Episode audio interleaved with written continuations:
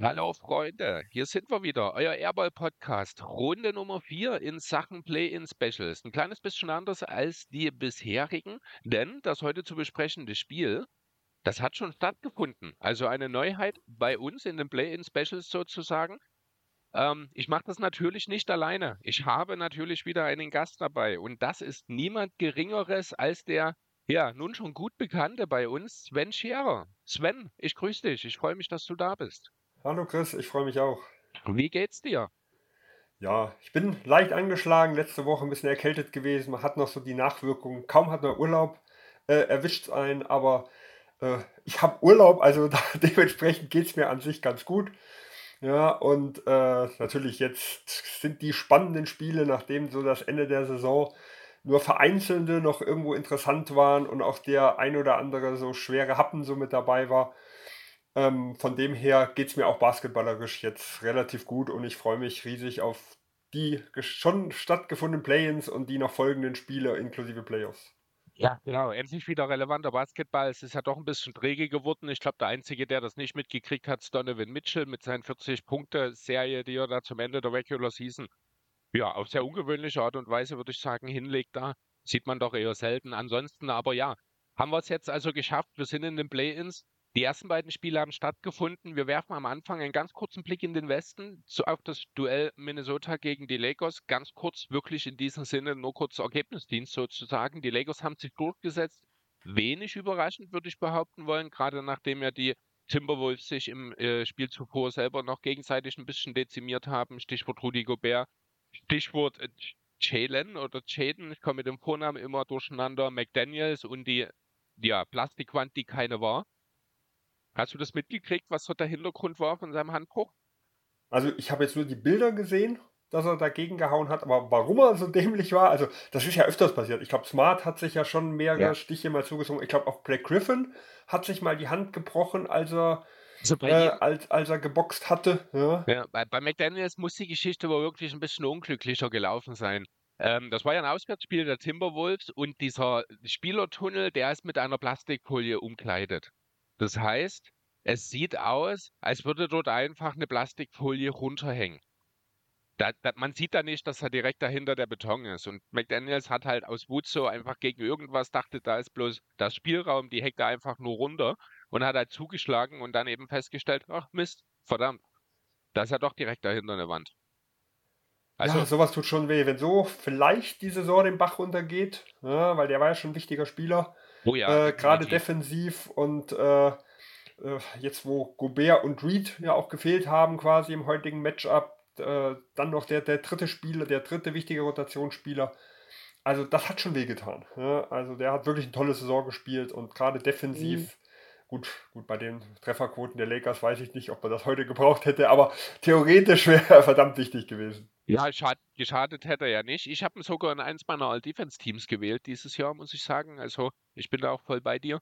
Ähm, ja, wie gesagt, viel mehr wollen wir gar nicht dazu sagen. Dennis Schröder hat ein gutes Spiel gemacht, das vielleicht aus der deutschen Seite nochmal ganz kurz erwähnt.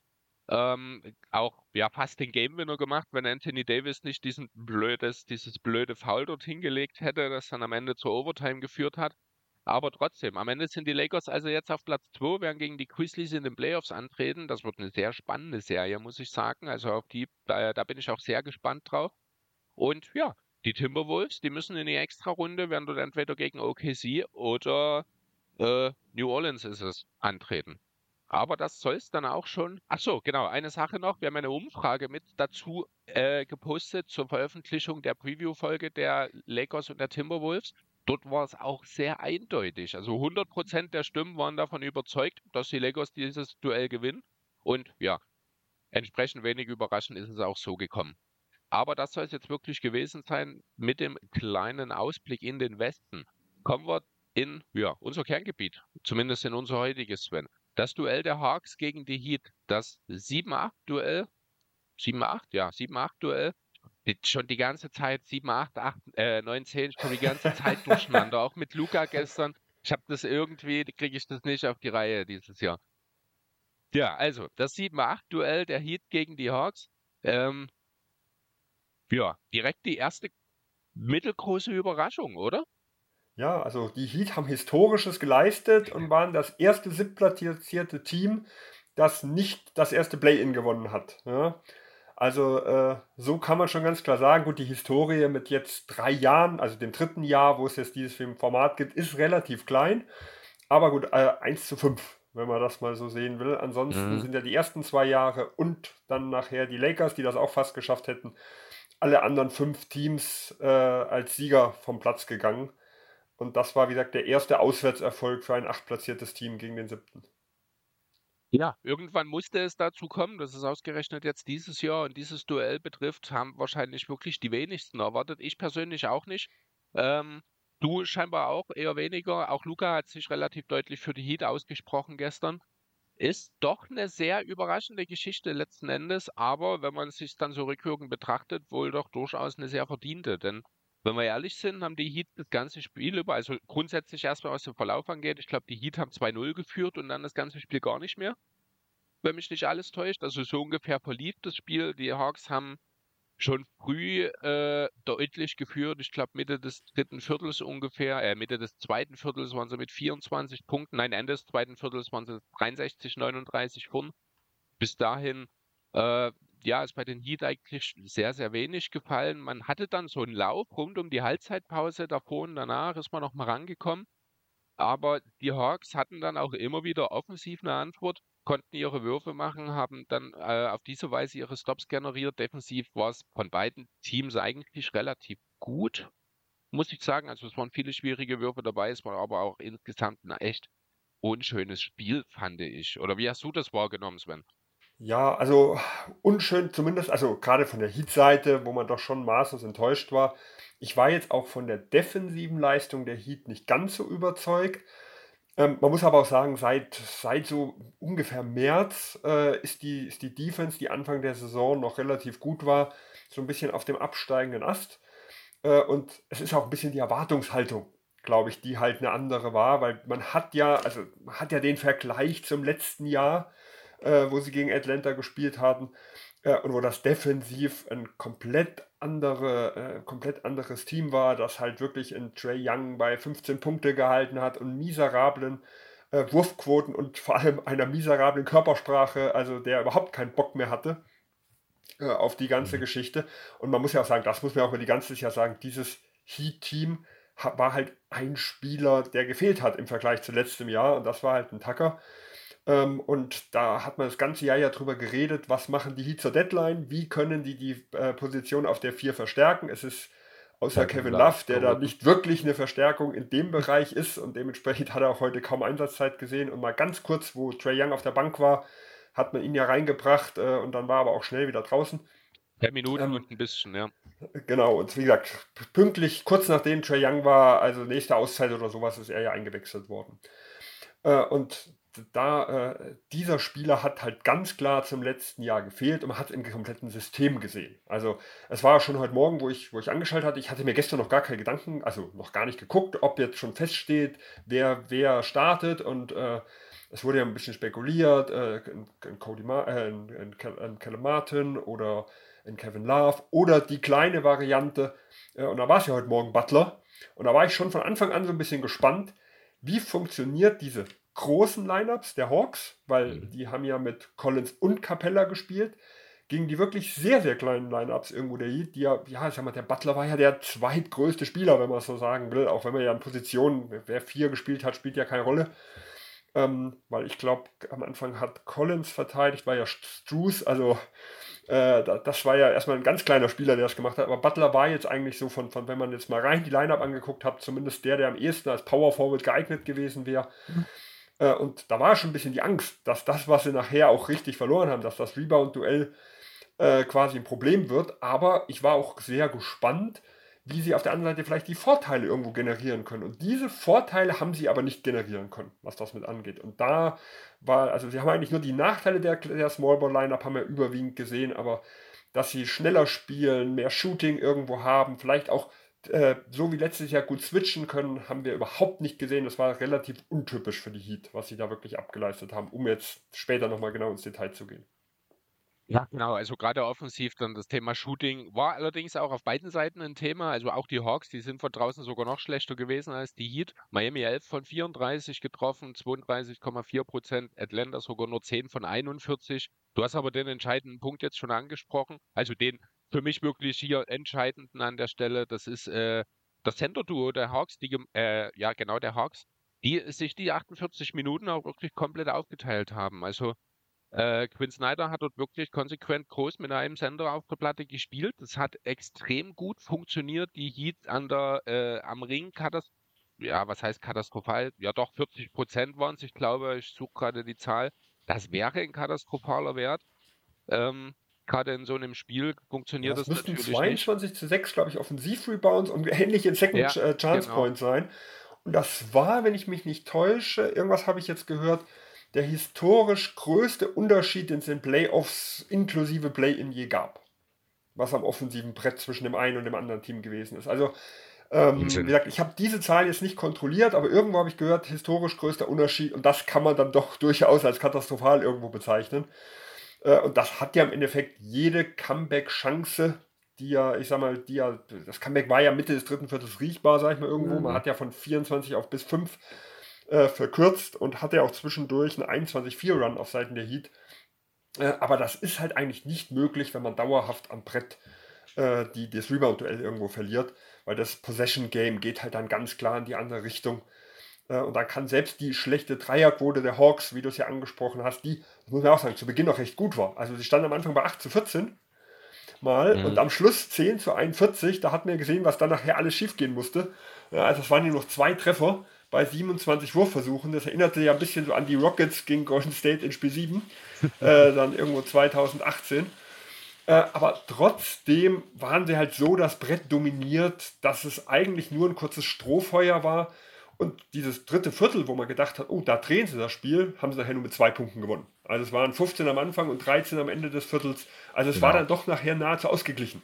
Das dritte Viertel, was erstmal ganz anders aussah am Anfang des, des Quarters. Ja, auch später im Spiel dann nach, äh, ich hatte trotzdem, die Heats sind ja dann trotzdem zwischendurch, ich glaube, auch nochmal auf sechs rangekommen, wenn mich nicht alles täuscht. Aber ich hatte auch nicht das Gefühl, dass das nochmal anbrennt. Ich hatte das Gefühl, die Heat waren ohnehin irgendwie immer den Schritt langsamer, den Schritt zu spät.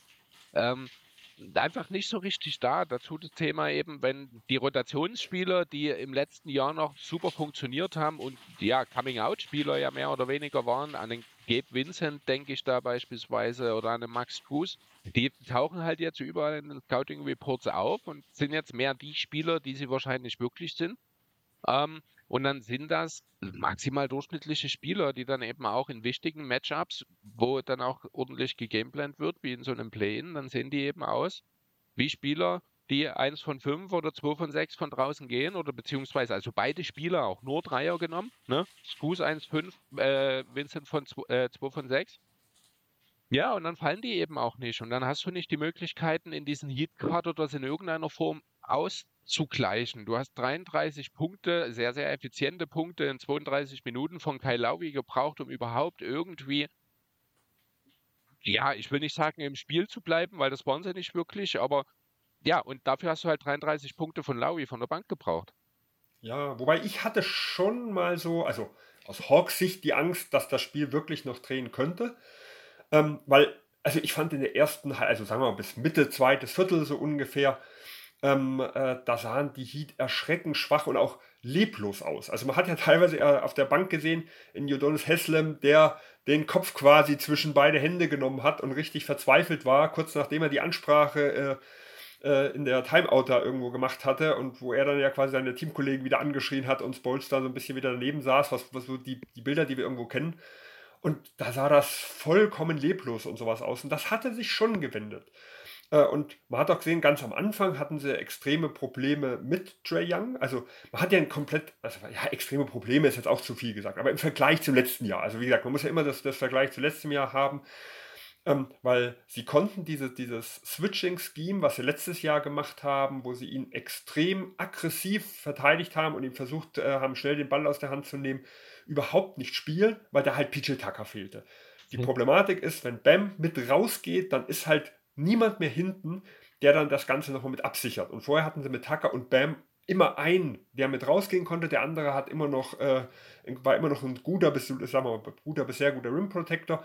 Und jetzt hat man gesehen, ein, ein Vincent hat versucht, immer über die Screens zu gehen, hat versucht, dran zu bleiben, was bei Trey Young halt extrem schwierig ist, wenn mhm. er dann die Räume hat.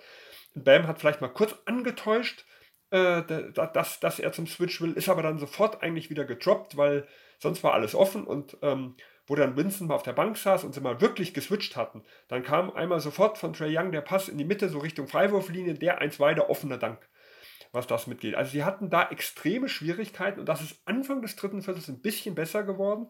Da haben sie versucht, äh, ein bisschen Trey Young den Ball aus der Hand zu nehmen. Ähm, er war Offball sehr inaktiv, äh, was das angeht, hat viel an der Dreierlinie einfach wieder rumgestanden. Äh, und da hat man so schon das Gefühl gehabt, okay, da passiert was. Sie haben mit Tyler Hero Trey Young mal, mal wirklich attackiert. Die ersten sechs Punkte waren alle Hero gegen Young. Ähm, was ganz am Anfang vom Spiel überhaupt nicht funktioniert hat. Da hat Heroes ein bisschen überdreht, den Dreier nicht getroffen, zwei, ein oder zwei Turnovers gleich gehabt, schnelle Foulprobleme.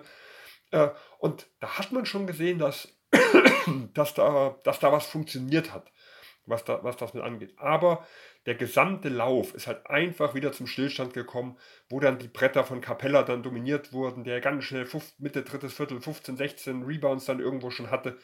Und ähm, ja, wo, wo, dann halt einfach das, das Ganze nicht funktioniert, weil man kann sich nicht darauf verlassen, dass die immer die Würfe nicht treffen und mehrere Würfe in Folge teilweise nicht treffen. Ähm, und vor allem, wenn man halt selber nicht wirklich überzeugend abliefert. Und das haben die Heat oder auch ein Jimmy Butler.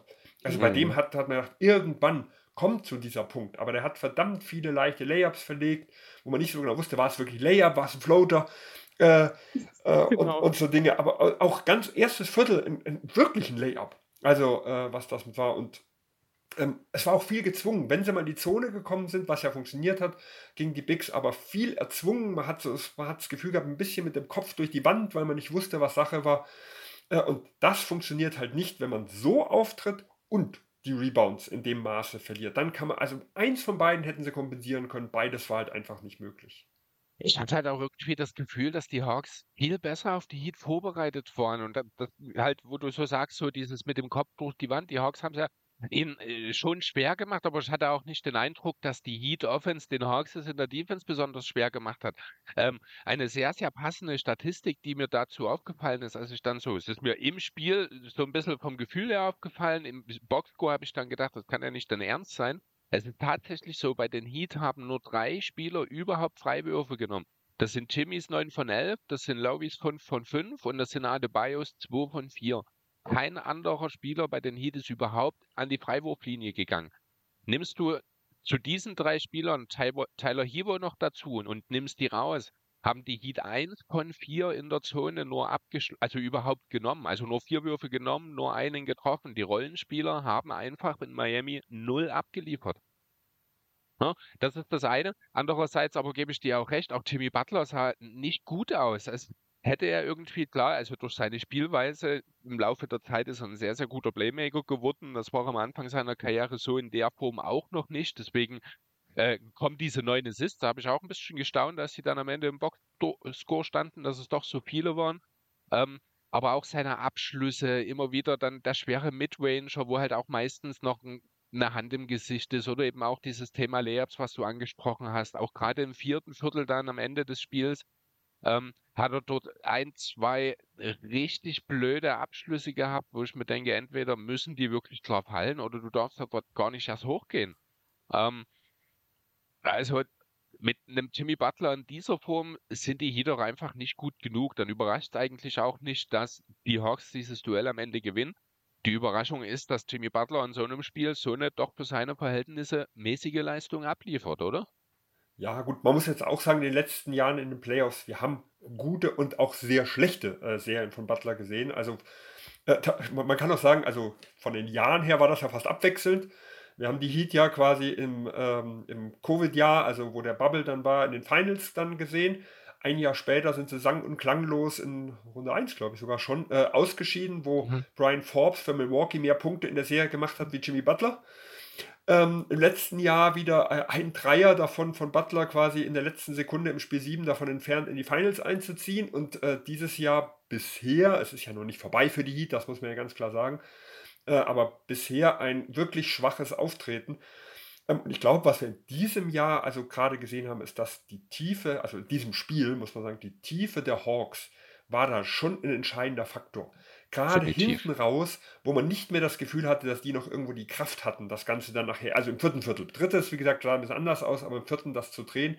Ähm, die Bank der Hawks war überragend, also hat die Heatbank völlig äh, niedergespielt. In Oladipo war ein Schatten seiner selbst. Der hat letztes Jahr gegen Boston teilweise noch defensiv sehr gute Sequenzen irgendwo gehabt. Heute ist er mir gar nicht aufgefallen. Wie gesagt, Kevin Love haben wir angesprochen. Cody Zeller hatte, glaube ich, auch nur ganz wenige Minuten dann mal bekommen, wo sie nachher auf Love irgendwo verzichten dann mussten. Ähm, und es war äh, ja eigentlich eine Sechs-Mann-Rotation, wenn man es mal so sehen will, die irgendwo spielbar war. Äh, Sieben. Und sieben, ich gucke gerade mal, wie die Minutenverteilung. Ja, also die Starter dazu. Ah ja, klar, klar, Glory. Ach, ich hatte es gerade, genau. den besten Spieler ja, habe ich vergessen. Ist kein ja. Starter mehr bei den League, genau. da, da, da, muss man sich dran gewöhnen, ja. Ja, das stimmt. Ähm, der, der, ja Career High quasi in, äh, in, in dieser Im Saison Heat abgeliefert hat jetzt. Ja, im Heat-Trikot sogar tatsächlich, genau. Sogar im Heat-Trikot. Also ich wusste, dieses, ja. diese Saison haben sie ja gesagt, im Spiel 28 Punkte und er war jetzt ja bei 33 und der wirklich überragendes Spiel gemacht hat. Also, ja, das, also da war ich auch beeindruckt, dass das noch in ihm steckt, muss ich ehrlich sagen. Er hat da wirklich keine gute Saison gespielt, auch hier und da immer wieder Verletzungen, aber das war schon viel auch von dem Kyle Lowry, den wir eigentlich, ja, ich sag mal, vor sieben, acht Jahren auch gesehen haben. Der war dynamisch, also er war jetzt auch die letzten Jahre noch so, aber man hat schon einen Abfall gesehen. Aber jetzt für dieses eine Spiel äh, hat er mir auch sehr, sehr gut gefallen. Und er war ja auch da, die treibende Kraft letzten Endes in diesem Lauf der Heat. Ohne ihn wäre es ja überhaupt gar nicht mehr dazu gekommen. Auch er war der Einzige, der dann auch dann äh, im vierten Viertel noch mit seinen, teilweise, das muss man auch sagen, etwas wilden Dreiern, die dann aber eben gefallen sind. Ähm, ja, diese letzte Resthoffnung, die man vielleicht in Miami noch hatte, die ich zu dem Zeitpunkt ehrlich gesagt schon nicht mehr hatte, äh, ja, so ein bisschen noch am Leben gehalten hat. Genau, also, Ende zweites Viertel, wo der dieser, sagen wir mal, von genau, 24 ja, auf 15 da wieder rangekommen ja. sind. Ähm, da war er ja auch die treibende Kraft, hat ja auch 19 Punkte schon in der ersten Halbzeit. Ähm, also wirklich überragend. Und True Shooting 90,7 habe ich gerade gesehen. Also natürlich bei einem Spiel. Äh, ja, äh, aber er hat ja schwere Würfe genommen. Und quasi ganz, mit einer der ersten ja. habe ich gedacht, um Gottes Willen, der übertreibt völlig. Das war aus mhm. der Ecke ein ganz wilder. Ähm, wo ich gedacht habe, passt zum, zum schlechten Wurfauswahl der Heat. äh, und die nächste Statistik, die ich da gesehen habe, 5 von 7 aus dem Feld, ja, so kurz wenige Minuten später. Wo ich sage, okay, den einen gönne ich ihm, ja, was er da irgendwo, äh, irgendwo schlecht genommen hat. Aber ja, wie gesagt, also sieben Mann-Rotation natürlich. Ähm, und äh, die aber gegen die Hawks-Rotation wirklich, die, die, ja wirklich, ja, 8-9, also äh, auch ein Jane Johnson hat ja wirklich ein gutes Spiel gemacht, auch wenn ja, er ein, zwei Haar, haaresträubende Entscheidungen äh, da irgendwo hatte. Äh, einen ganz bösen Turnover, aber auch äh, gute Offensiv-Rebounds, Brett attackiert, also passte da gut eigentlich zu seinen Centern. oder, oder äh, Okongwu mit 190er Offensivrating. also, ähm, die zwei Center, wie gesagt, haben ja absolut dominiert. Äh, wenn ich in 20 mhm. Minuten auch noch vier Blocks mache, dann hat man ja gesehen, was, was war. Äh, und äh, das war halt eine wirklich starke Teamleistung, was die Hawks irgendwo mhm. abgeliefert haben. Und die Heat sind in der Hinsicht auf den Zahnfleisch gegangen. Hat man zumindest das Gefühl gehabt. Was ein bisschen komisch ist, weil man hat ja schon ein paar Spiele jetzt irgendwo Pause gehabt da, ähm, jetzt vor, vor diesem Play-In. Äh, aber so war zumindest der, der Eindruck, äh, und wahrscheinlich kam, kam natürlich auch dazu, dass du gleich hinterherläufst, einem großen Rückstand, dass dieses Aufholen natürlich immens Kraft kostet und dass man mhm. eigentlich, man weiß, im Basketball ist ein Spiel der Läufe und meistens irgendwann kommt der Lauf für die andere Seite und dann nochmal zurückzukommen. Das ist halt brutal und man hat sie, sie haben es halt dann wirklich nochmal geschafft, äh, im dritten Viertel dann von 5 wieder auf 13 hochzugehen und dann war es immer mal wieder auf paar Runden, aber ging es immer wieder ins, äh, ins 10, 11 äh, Punkte Bereich. Das ist halt auch, glaube ich, sehr aufreibend, ähm, diesem, Vors äh, diesem Rückstand, das ganze Spiel irgendwo hinterher zu laufen. Ja, definitiv. Also das äh, geht dann halt eben auch nicht, ganz besonders nicht, wenn du deine Würfe nicht triffst, wenn der Gegner dich an den Brettern dominiert. Das Thema Bank habe ich mir auch als positive Erscheinung bei den Hawks aufgeschrieben. 53 Punkte haben die, Borg, äh, haben die Hawks-Spieler von der Bank gemacht, die vier, also Bay, Bogdanovic, Okongwu und Jalen Johnson, die vier, die eingesetzt wurden. Ich habe jetzt bei den Heat gar nicht durchgerechnet, aber nehmen wir Lowis 33 raus, bleibt man, ich glaube, bei 4. Ja, genau. Also 37 mit Kai Laui, 34 ohne Kai Laui, Bankpunkte bei den Heat. Das ist natürlich ein riesengroßer Unterschied. Besonders wenn du eben in Vincent und Toost zwei Starter noch mit auf dem Feld hast, die gemeinsam auch keine 10 Punkte machen.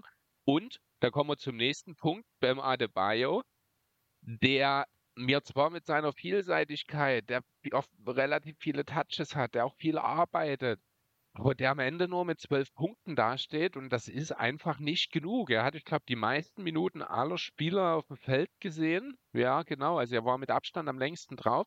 Fünf von zwölf ist natürlich an sich auch nicht prickelnd. Aber von ihm wünsche ich mir einfach, dass in der Offensive mehr Konstanz, mehr Aggressivität reinkommt. Er hatte wieder so zwei, dreimal richtig gute Post-Moves, wo er dann auch einen Lefty-Hookshot dort mal ganz lässig mit reinwirft. Aber dann sind da wieder andere Possessions dabei, wo ich mir denke, warum hast du das denn jetzt gemacht? Oder warum machst du das denn gerade jetzt nicht? Oder das, ah, ich kann Adebayo einfach in, mit seiner Offense nicht greifen. Ja, es ist, es ist verdammt schwierig. Es war auch, es ist natürlich auch ein sehr unglückliches Matchup für ihn selber, weil er kann halt nicht stretchen und hat dann halt mit Capella und Okongwu zwei wirklich gute äh, äh, defensive Bigs irgendwo gegen sich, die, also gerade Capella muss nicht raus, er kann viel hinten, äh, hinten irgendwo mit bleiben. Der ist kräftig genug, da hat Adebayo immer wieder mal Probleme gehabt. Also, ich sag mal, die beste Serie, ja. die er hatte, war ja gegen, gegen Boston äh, damals ähm, in der Bubble in Orlando, wo er halt einen Thais vollkommen körperlich ja. niedergemacht hat. Ja. Äh, hatte aber immer wieder in einzelnen Serien auch Probleme gegen die dicken Brocken. Hatte dann mal einzelne gute Spiele, aber, äh, in, aber auch immer wieder, aber auch immer wieder Spiele, wo halt offensiv überhaupt nicht zum Tragen kam. Und er ist halt einfach meistens nicht der Typ, der dann übernehmen kann. Der halt, wenn es insgesamt bei den anderen nicht läuft, der dann halt sagt, so, und jetzt gebt mir den Ball und äh, irgendwo durch. Das ist halt überhaupt nicht sein Spiel. Sondern eher so, er lebt halt auch ein bisschen so von seiner, von seiner Schnelligkeit. Und wenn, wenn halt die Räume da sind, wenn der Ball läuft, dann ist er auch schwer zu halten, äh, wenn das mit angeht. Aber so, die, er hat danach her, also am Anfang war er ziemlich passiv, hatte ja, glaube ich, im ersten Viertel sogar überhaupt gar keinen Punkt. Und mhm. dann war ja dieses eine so, ja, so halbe Face-Up, halbe Post-Move, äh, den er gemacht hat, wo er mit, die, mit diesem Floater äh, oder Hookshot oder was da so auch so ein Mittelding, sag ich mal, war, wo er seine ja. ersten zwei Punkte gemacht hatte. Ähm, aber insgesamt wirkte das halt auch viel zu erzwungen und auch oft, ich weiß nicht, ob er auf der Abgrund, aber es war, wir haben ja zwei, drei Blocks, wo sie mit, wo sie im zweiten Viertel so kurz hintereinander gemacht hatten, wo er und Butler, weil sich jeder, der in die Zone gezogen ist, sofort abgeräumt wurde oder zumindest so behindert, dass er ihn kaum äh, Richtung Ring bekommen hat. Äh, und da hat man halt seine Limitation irgendwo gesehen. Ich halte ihn auf dem Papier für vielleicht mit äh, Draymond Green den besten, vielleicht den besten äh, Playoff-Verteidiger, den es gibt, aber er konnte auch hier seine Vorteile, die er einfach hat, und das ist eigentlich nicht im Drop-Game, was man irgendwo ja. gesehen hat, sondern das ist halt eigentlich, wenn er in Young auch jagen kann, wenn er alle Spieler jagen kann, auch draußen, äh, weil, weil er einfach irgendwo beides kann. Das ist sein Vorteil. Das konnte er auch nie ausnutzen. Äh, und wie gesagt, dann wirkte er halt offensiv extrem verloren. Und er ist auch halt niemand, der das, der das halt auch einfach ja, mal, mal 30, 40 Punkte raushaut. Das kann man von ihm auch eigentlich nicht erwarten. Und das hätte man von ihm aber, hätte man viel mehr haben müssen, wenn es halt genau. bei den anderen außer halt Laurie irgendwo nicht läuft. Genau, also man, man kann es vielleicht nicht von ihm erwarten, aber man braucht es in Miami von ihm eigentlich, um relevant zu bleiben. Also genau das ist halt der Punkt.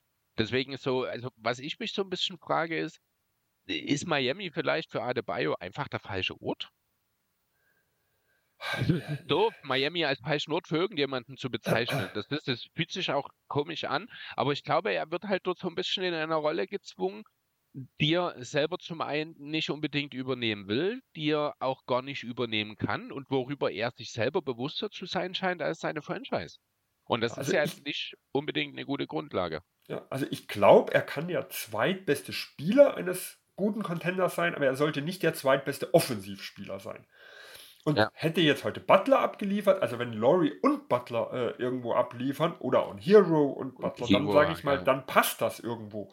Ähm, ja, auch hier kommen wir wieder zum Anfang zurück, dadurch, dass die Position einfach des Power Forwards dieses Jahr so unterbesetzt ist, ist halt im Vergleich zu letztem Jahr, kann er halt auch seine klassischen Stärken auch defensiv nicht ganz, konnte er zumindest heute nicht ganz so gut ausspielen, spielen. Und ansonsten, ich weiß nicht, ob es wirklich der falsche Ort ist, weil an sich ist ja Miami schon ein Team, was, jetzt wir, gehen wir wieder in die Defensive rein, dieses, ähm, also mit, mit am meisten switcht, was das angeht. Und da ist ja Bam Adebayo derjenige, der dafür gemacht ist. Also, wenn wir es jetzt auf die Defensive sehen, auf jeden ähm, Fall. Ist, passt das schon ja. äh, hin und vorne. Aber offensiv ganz klar, also wenn er konstant der zweitbeste Offensivspieler sein soll, dann hat man eine Limitierung.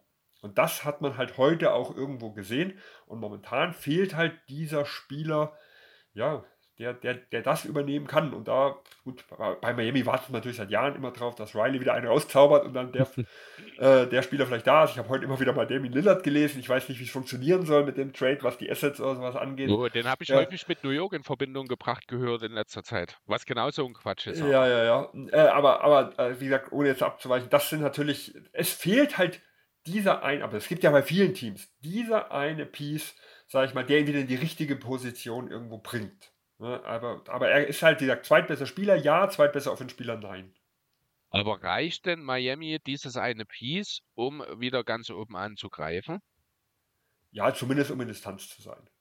Also, weil es, man muss natürlich sagen, sie hatten jetzt in diesem Jahr die Problematik, dass jetzt mal ausnahmsweise, und das ist die letzten Jahre selten passiert, ähm, kein unbekannter Rollenspieler mal einen Durchbruch geschafft hat. Mhm. Ähm, also wenn du diesen einen Piece hast, dann ist es relativ, also gerade für so mit dieser, mit dieser äh, Geschichte, die man hat, relativ einfach, würde ich sagen, dann vielleicht noch diese, diesen Zehntelpunkt, sage ich mal, dann irgendwo drauf zu, äh, drauf zu bekommen. Ähm, aber ich glaube, wenn, wenn man einen vernünftigen äh, äh, Spieler noch mal irgendwo zubekommt, dann sind sie schon wieder in Reichweite. Weil wir dürfen nicht vergessen, was sie letztes Jahr geleistet haben. Und auch vor drei Jahren.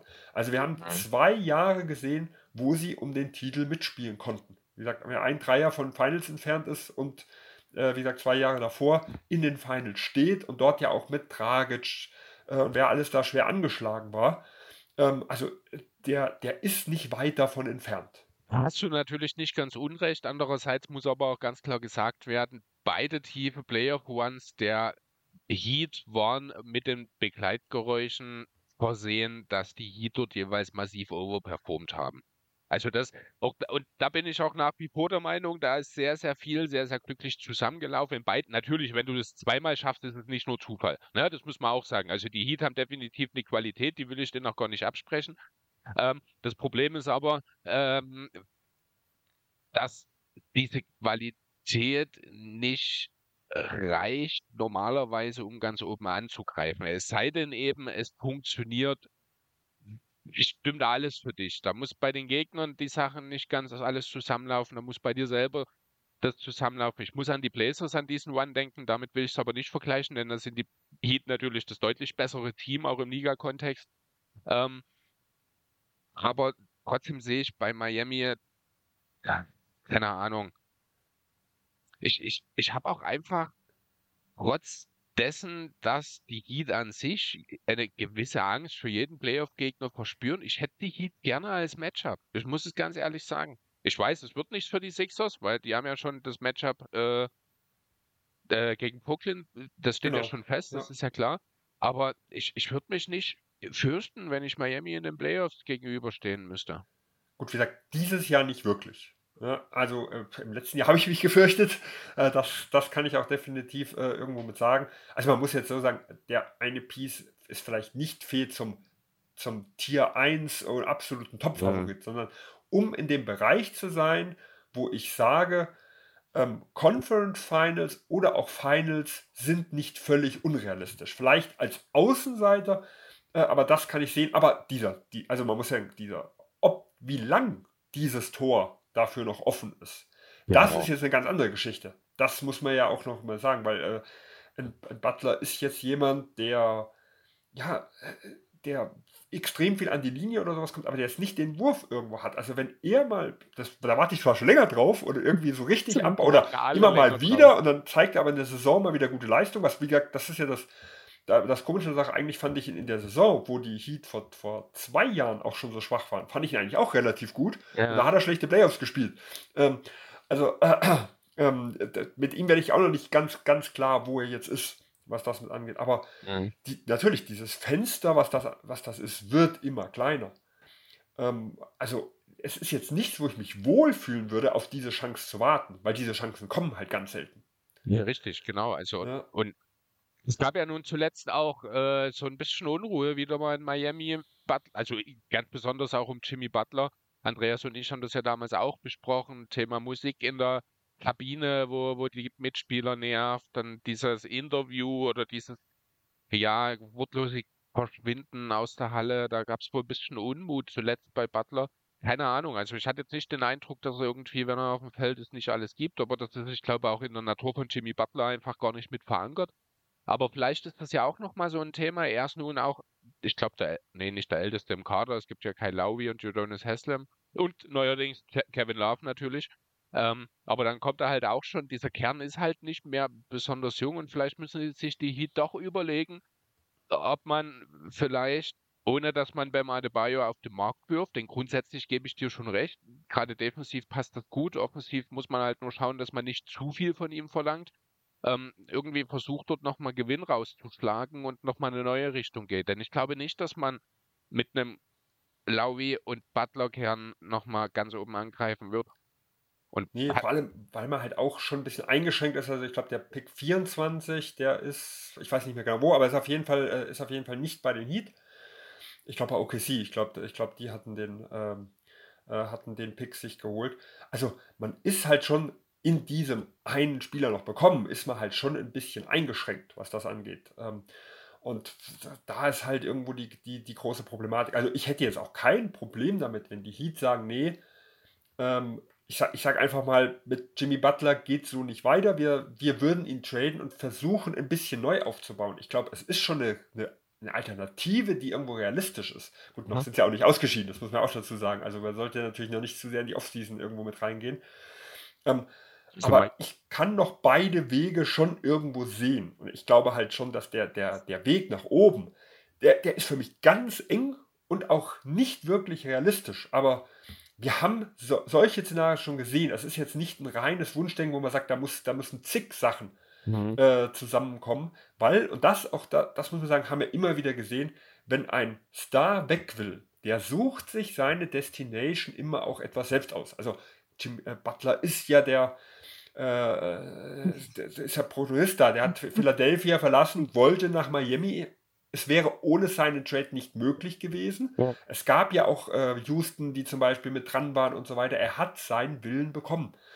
Und da ist Miami halt immer noch ein Powerhouse, was das angeht. Also man darf die da in der Hinsicht nie unterschätzen.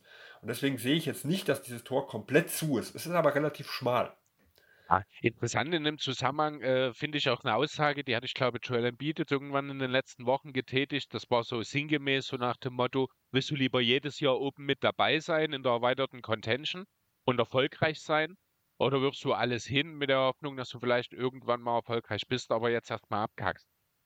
Also so nach dem Motto. Und gerade halt auch die Heat und Pat Wiley sind definitiv kein Team, wo ich mir einen Umbruch wirklich vorstellen kann, dass, oder ein Rebuild, das wäre eher ein Team, das retoolen würde. Aber wenn man das machen will, gut, jetzt hat man Butler diesen neuen Vertrag letztes Jahr gegeben, der ja dann ab diesem Sommer gilt. Ähm, das macht die Sache natürlich auch nicht unbedingt einfacher. Den, äh, den Pick übrigens behalten sie. Nach OKC geht er bis 25 nicht. Und dort nur, wenn er 15 bis 30 landet. Müsste 24 sein, wenn mich jetzt nicht alles täuscht. Nee, ich hab's, also ich hab's hier ja. bei RealGM vor mir, das 23, 24 haben die Heat ihre ah, eigenen First Rounder. Okay, da waren es 25, okay, ja. ja. Gut, man ist halt dann eingeschränkt, man kann den 24er nicht traden. Dann ist es, dann Richtig, ist es so genau. gewesen. Das aber heißt, der nächstjährige ist halt gesperrt, wenn man es mal so sehen will, durch die Stepchen Rule. Ja, genau. Aber den, mit dem diesen Jahr könnte man etwas tun. Ähm, bin mir auch, ja gut, mal schauen, ob man was tut. Bei den Heat, wie gesagt, weiß man nicht so richtig. Ich hatte mir auch vorstellen können, dass man vielleicht mit dem Pick letztes Jahr was macht. Da ist jetzt Nikola Jovic immer noch da. Also natürlich dann auch noch da. Aber lass uns noch mal ein kleines bisschen zurück zum Spiel gehen und noch mal ganz kurz über Jimmy Butler reden. Denn mir ist so, als ich dann das Spiel gesehen habe und so im vierten Viertel aufgefallen, dass doch von ihm wirklich verdammt wenig kam. Und dann bin ich wirklich mal das Play-by-Play -play durch und ich habe eine Frage an dich. Kannst du mir sagen, wann er sein letzten Field Goal in dem Spiel gemacht hat? Oh, gute Frage. Also ich hätte jetzt gesagt, ja, Anfang viertes, also auf jeden Fall die letzten fünf, sechs kann ich mich Minuten, kann ich mich an keins erinnern, wo er irgendwo, also er ist mal zum Korb gegangen, aber das sind dann mhm. eher so die Dinge gewesen, die daneben gelegt worden sind. Ja, genau. Also Freiwürfe hat er sicher ein paar gemacht, aber, ähm, ja. aber Field Goal würde ich jetzt tippen, also Anfang viertes Viertel, sowas die Richtung. Du bist du sogar noch relativ weit daneben, muss ich sagen. Es sogar im mit, dritten? Es ist mit 6 Minuten 15 im vier, dritten Viertel gewesen. Ach du liebe Güte. Ja, genau. Also ich habe wirklich im Detail auch nochmal rausgeschrieben und ich wollte dann auch mal wissen, was hat Jimmy danach noch gemacht. 0 von 4 Field Goals, da waren auch zwei dieser von uns schon angesprochenen blöden Layups dabei, die er eigentlich machen muss, kein Dreier genommen. Insgesamt in dem Spiel nur 0 von 1. Ähm, das ist halt auch so ein Spiel, da trifft Jimmy Butler auch mal 3 von 5, ne? Ja, aber auch die Spiele kennen wir von ihm. Aber, also, aber auch das ist jetzt nicht so ungewöhnlich. Das ich meine beide, egal in welche ja. Richtung. Also sowohl ja. die, also 0 von 1, die, oder, aber auch diese schlechten Spiele offensiv. Ja. Also das muss man auch sagen, auch hier in den letzten Jahren, er hatte überragende Serien und er hatte wirklich schwache. Wie gesagt, der mhm. Forbes ist so dagegen, das ist so das, was das Medienhighlight irgendwo war, dass äh, Forbes mehr Punkte wie Butler gemacht hat. Das ist natürlich der Extrembeispiel. Äh, aber auch hier gab es ja in Serien, wo er teilweise auch keine schlechten Serien hatte, auch Spiele, wo er nur knapp vielleicht 14, 15 Punkte hatte und andere, da hat er plötzlich ein 40-Punkte-Spiel oder sowas rausgehauen. Mhm. Ja, auch Sieht manchmal, weil er angeschlagen war. Also letztes Jahr gegen Boston hat er auch, glaube ich, ein, zwei Spiele gehabt, wo er angeschlagen war und nachher hat er wieder ja. eins rausgehauen. Ja, auch das ist natürlich immer ein Faktor. Ähm, aber diese Spiele hat er und auch gerade durch seine Abhängigkeit, was den Freiwurf halt irgendwo, äh, irgendwo angeht. Er ist ja wieder elfmal an die Linie gekommen. Also mhm. was das angeht, hat das ja, hat das ja im Großen und Ganzen wieder gepasst. Äh, aber es hat natürlich so attackiert, dass er, ja, für das, für das, wie oft er hingezogen ist, war es gar nicht so oft, wer in der Linie war. Sondern er hat halt dann einfach viel verlegt, weil er halt einfach viel schwierige Würfe gemacht haben und weil Capella und Okongo das auch gut gemacht haben. Also die haben ja. gut contestet, ohne zu faulen. Sieht man vielleicht noch so ein bisschen, dass die Play-In-Spiele mehr nach Playoff-Intensität gepfiffen werden? Ist vielleicht, ja. sind vielleicht zwei oder drei dieser Butler-Freiwürfe in der Regular Season noch regelmäßig gepfiffen wurden? Ja, ja gut möglich. Das Frage, aber ist immer ganz schwierig zu sagen. Ja, ne? Also, wir also haben ja betrifft ja dann auch nicht nur Jimmy, es betrifft ja jeden ja. anderen auch dann auf dem Feld. Ne? Es kommt ja auch genau. dazu. Genau, es, es, sind ja auch immer zwei Dinge. Also einmal wird mehr gepfiffen und das zweite kommt ja auch hinzu, die Teams sind besser vorbereitet. Was ja auch dann dazu führt, dass sie einfach sich nicht immer so dämlich anstellen, um es mal so mit auszudrücken. Oder auch ähm, manchmal gibt es ja auch gewisse Fouls, die ja aus, aus Gründen, dass halt, äh, dass man ein bisschen müde ist, dass man ein Tick zu langsam ist, weil man Back-to-Back -Back oder sowas hat. Das sind ja so Dinge, die jetzt hier mit mehreren Tagen Pause, also von Sonntag ja quasi bis, bis Mittwoch, ähm, äh, die, die, diese, diese Problematik kommt ja auch gar nicht. Deswegen äh, weiß ich nicht, ob es immer nur am Pfeifen liegt, sondern auch oder auch halt daran, dass die Spieler anders in dieses Spiel hineingehen äh, und wie gesagt besser eingestellt sind, sich mehr angucken, was macht der Spieler äh, äh in der Hinsicht, wann, wann, wann passe ich rein und wann nicht. Oder sie werden viel anders drauf gebrieft. Und ich glaube, das sind Dinge, die auch eine Rolle spielen und nicht nur die Schiedsrichter, wie sie pfeifen. Ja, natürlich. Klar, ähm, um das ganz kurz noch zu Jimmy in seinen letzten 18 Minuten im Spiel abzuschließen, also 0 von 4, das hatten wir schon, zwei dieser Layups mit dabei. Er hat drei von vier Freiwürfe getroffen, also er ist noch zweimal an die Linie gegangen, das ist okay. Er hat auch nochmal einen Offensiv-Rebound geholt. Äh, vier Minuten vor dem Ende bei minus 9. Dummerweise ist aber aus diesem Offensiv-Rebound ein Schrittfehler und damit ein Turnover entstanden. Also es war auch einfach nicht sein Spiel. Ähm, muss man dort wirklich. Das war immer vor der Freiwurflinie, glaube ich, wo ja, er das Ding genau, geholt hat. Ja. Ja, und dann nochmal Richtung rechts durch. Ich hatte es auch gar nicht gesehen, den Schrittfehler. Ja. Ich habe es auch erst in der Wiederholung dann gesehen. Aber es ist halt auch eine blöde Situation dort im Rebound. Da ich auch nicht gleich immer auf die Füße. Also das ist auch gut ab von den Schiris, dass sie das gesehen haben. Muss ich auch an der Stelle einfach mal sagen. Okay, gut. Ähm, hast du jetzt noch irgendetwas, was du zu diesem Matchup loswerden willst? Ist dir noch was aufgefallen oder irgendwas, was du noch erwähnen möchtest? Nee, ich glaube eigentlich nicht. Also ich glaube, wir, wir haben so das Wichtigste alles genannt. Ja. Ähm, ich glaube, jetzt, jetzt freuen wir uns auf die nächsten. Ja? Egal ob Atlanta oder Miami, die jetzt erst in kurzem noch stehen. Wie gesagt, so, so schlecht ja jetzt aussieht, draußen sind sie ja noch nicht. Ja? Sie haben ja noch das, ein zweites Spiel. Das ist wohl wahr. Dann lass uns noch einen ganz kurzen Blick darauf werfen. Was glaubst du, wer wird der Gegner der Heat sein? Toronto oder Chicago? Ja, also ich tippe auf Toronto, also wird es Chicago. Zumindest das. Also ich habe noch kein gehört. Den heutigen Ausgang nimmt, ja. ja, gut, also für mich ist, ist Toronto schon das deutlich stärkere Team. die auch in den Playoffs noch mal stärker sein sollten wie in der Regular Season. Also ich glaube, ähm, ah, was Feldman, der irgendwo mal, äh, der, der mal rausgepickt hat, wenn man die Rotation verkleinert, wie sich das äh, Net-Rating der Teams verändert und die, mhm. die Raptors hatten einen Riesensprung von, ich glaube, plus 1,5. Ich habe es jetzt mir nicht wie gesagt, rausgeschrieben, ist mir nur gerade eingefallen, auf irgendwas plus 6,1. Okay. Ähm, sollten die jetzt vom Net-Rating her liegen, allein wenn man die Rotationsminuten der eigentlich der, der Spieler streicht, die jetzt nicht mehr spielen sollten. Und das passt ja auch zu dem, was wir gesehen haben, dass eigentlich die, also wenn, wenn Pöltl auf dem Feld war mit den, mit den, egal, also mit, mit, mit den besten, sag ich mal, drei, vier, fünf, sechs Spielen, die drumherum waren, dass das Team schon relativ stark war äh, mhm. seit dem Trade. Und wenn man dann halt die Minuten der ja, wenig guten Rotationsspieler irgendwo kürzt, sollte das auf dem Papier Toronto extrem entgegenkommen. Und wie gesagt, mit plus 6, dann ist man in so einem Bereich von den absoluten Top-Teams in der regulären Season. Man muss natürlich auch sagen, auch die kürzen ihre Rotation, auch genau. die gehen ein bisschen hoch, aber ich glaube, der höchste Wert war bei Boston mit plus 8 oder sowas. Also der war gar nicht mehr so weit entfernt, was er ausgerechnet hat. Also auch hier, das ist nicht kontrolliert, das habe ich nur in irgendeinem Podcast mitgehört. Und da ist dann Toronto schon relativ nah dran. Und das sehe ich halt bei Chicago nicht so wirklich, dass sie auf diesem Niveau kommen können. Äh, aber auch äh, ein Spiel. Also das muss man immer ganz klar sagen. Und genau. die Raptors sind dieses Jahr nicht das Team, was die Zuverlässigkeit in Person ist.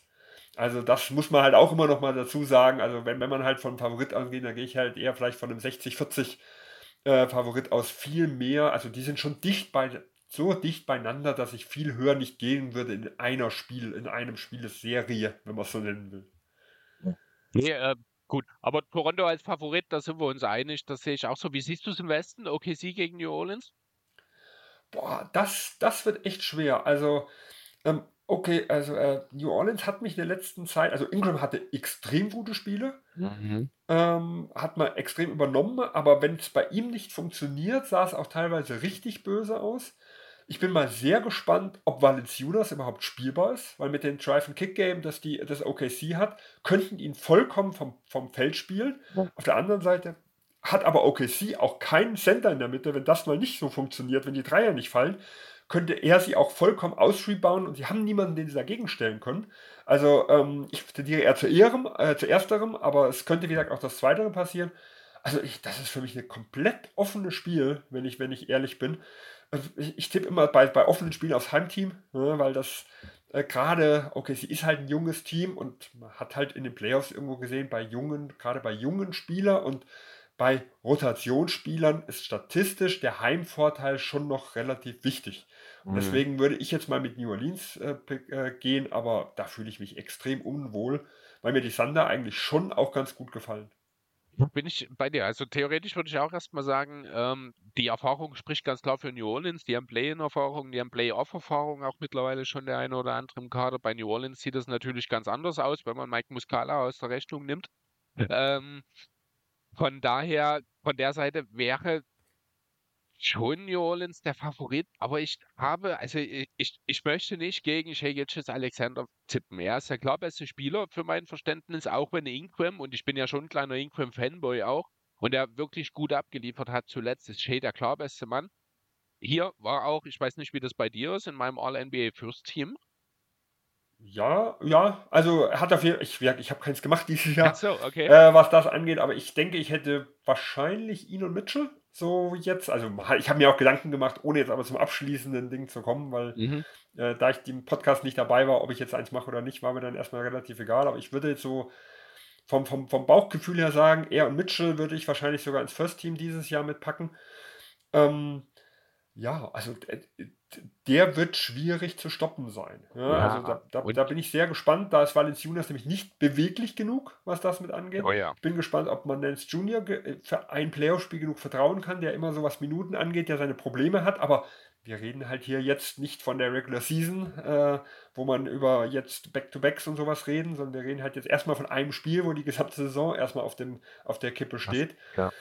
Ah, es, es ist so viel. Aber auf der anderen Seite auch McCallum, der, dem haben wir in Playoffs schon Spiele abreißen sehen, wo der alles getroffen hat. Gerade aus der Midrange äh, äh, extrem erfolgreich, aber er kann auch genau in die andere Richtung gehen. Genau. Er kann eine riesen Schwachstelle in der, in der, in der Defense mit sein. Äh, er kann die Dinge einfach nicht treffen. Also allein sein Spiel wird, hat ein riesen Spektrum dann, was dann irgendwo abgedeckt wird, wo man sagen kann, das kann zwischen äh, Superstar-Spiel zu, äh, um Gottes Willen, man wird ihn am liebsten rausnehmen. Ne? Allerdings. Das betrifft viele Spieler, viele auch in der Serie. Auch Ingram kann durchaus mal eine Stinkbombe mit dabei haben. Ähm, wir werden sehen. Was wir nicht sehen werden, ist Atlanta gegen Miami, denn das haben wir bereits gesehen und das haben wir jetzt ausgewertet. Ich denke, wir kommen dann langsam zum Schluss, Sven. Äh, den, den Ausblick Atlanta gegen Boston, den würde ich jetzt ganz kurz halten, auch wenn die Hawks jetzt ein sehr gutes Spiel gegen Miami abgehalten haben. Äh, Andreas und ich werden dort in der Zukunft nochmal in der Näheren ein bisschen genauer drauf eingehen, sicherlich. Ist doch Boston der haushohe Favorit in dieser Serie, oder? Ja, also auf Papier sollten sie eigentlich keine Chance haben. Äh, ja. Auch hier interessant, also gerade defensiv haben die Hawks in dieser Saison kein Land gesehen. Ähm, auch hier habe ich heute gehört, dass Boston, äh, egal ob True Shooting, Offensive Rating oder Assist äh, äh Percentage, so immer zwischen 5 und 8 Punkte gegen Atlanta besser war wie über die gesamte Saison. Also äh, sie haben halt einfach Trey Young als Schwachstelle. Wie gesagt, wir haben vorher besprochen, dass auch ein Hero oder selbst ein Gabe Vincent hat einmal einen Trey Young quasi attackiert mit dem Drive. Ähm, man hatte aber Spieler, wo, wo man das noch, ich sag mal, wo das nicht so schädlich war ähm, gegen, gegen die Heat. Das wird gegen Boston ganz anders aussehen. Ähm, man hat auf der anderen Seite können, kann Boston eine Defensive spielen, die eher daran erinnern wird an das, was Miami letztes Jahr gemacht haben. Die haben keine defensive Schwachstelle gegen Young.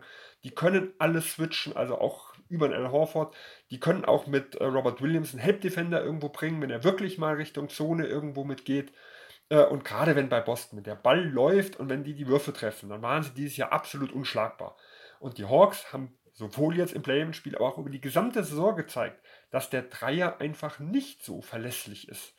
Ja, und das ist halt was, den brauchen sie eigentlich, um ein klar favorisiertes Team äh, auf, auf sag mal, über eine Serie hinzuschlagen. Dass man mal ein Spiel gewinnen kann, also das traue ich Atlanta auf jeden Fall zu.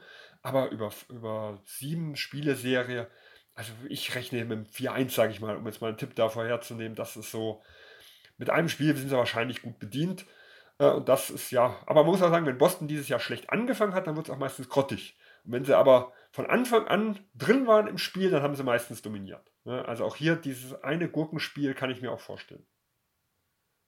Ja, definitiv. Also das kann durchaus sein, aber dieses eine Spiel tut dann nicht weh. So ähnlich sehe ich das äh, letzten Endes auch. Würde mich nicht wundern, wenn es der Sweep wird. Würde aber auch keine Überraschung sein, wenn die Hawks sich ein Spiel klauen. Mehr würde wahrscheinlich nicht dabei sein. Vor allem das Rebound-Duell wird gegen Boston anders aussehen. Also Boston lässt mit am wenigsten Offensiv-Rebounds zu. Sie sind jetzt keine, mhm. kein Powerhouse, was das angeht, aber was, was, den, was das eigene Brett beschützen, was den Rebound äh, angeht zu holen, da sind sie absolut elitär. Also das ist, wird nicht eine Situation sein, ähm, wie man gegen Miami da irgendwo gesehen hat, wo die Hawks da absolut dominieren werden, das Possession Game.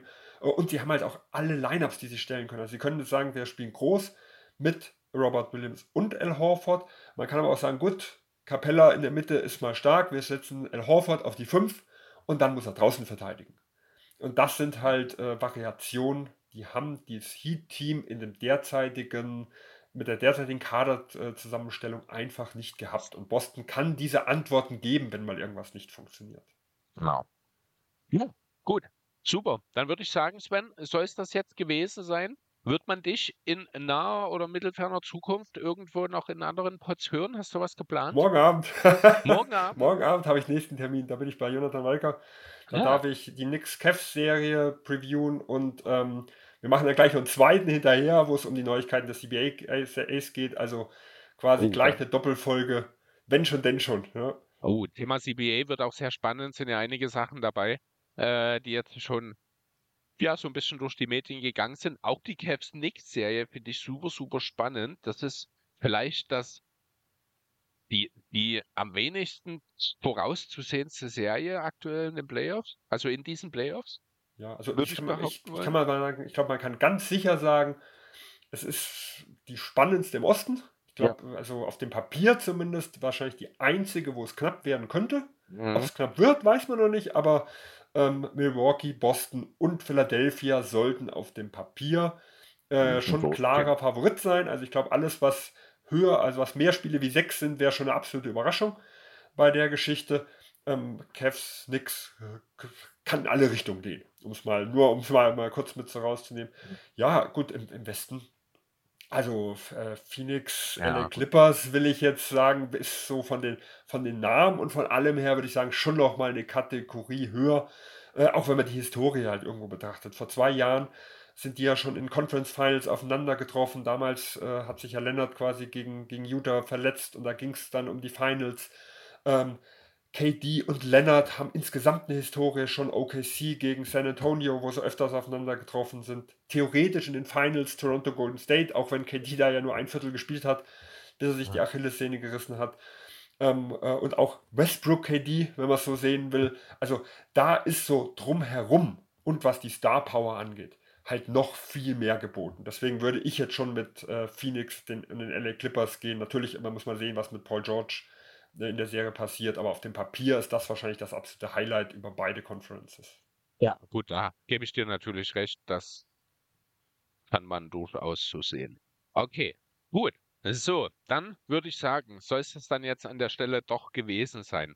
Ähm, folgt uns gerne, liebe Hörer, auf Twitter, folgt uns auf Facebook, auf Instagram, äh, natürlich auf den entsprechenden Podcatchern, Spotify, Apple Podcasts, dieser, ich vergesse irgendeinen, es ging mir gestern schon so, ich habe das Gefühl, irgendeiner rutscht mir durch.